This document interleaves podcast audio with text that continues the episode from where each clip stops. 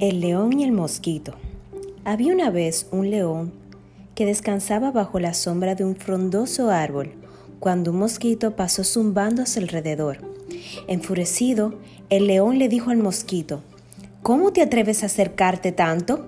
Vete o te destruiré con mis garras.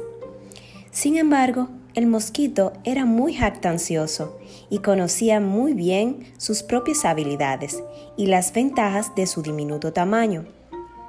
No te tengo miedo, exclamó el mosquito. Puedes ser mucho más fuerte que yo, pero tus afilados dientes y garras no me harán el menor daño. Para comprobarlo, te desafío en combate. En ese momento, el mosquito atacó al león picándolo en la nariz, las orejas y la cola.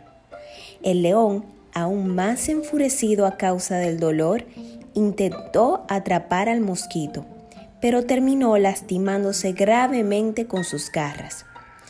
Lleno de orgullo, el mosquito comenzó a volar sin mirar hacia dónde iba. Fue de esta manera que tropezó con una telaraña y quedó atrapado entre los hilos de seda.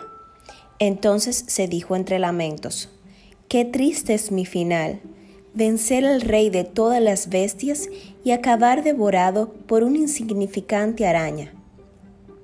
Esta nos deja como moraleja que ninguna victoria dura para siempre y tenemos que ser humildes con nuestros logros.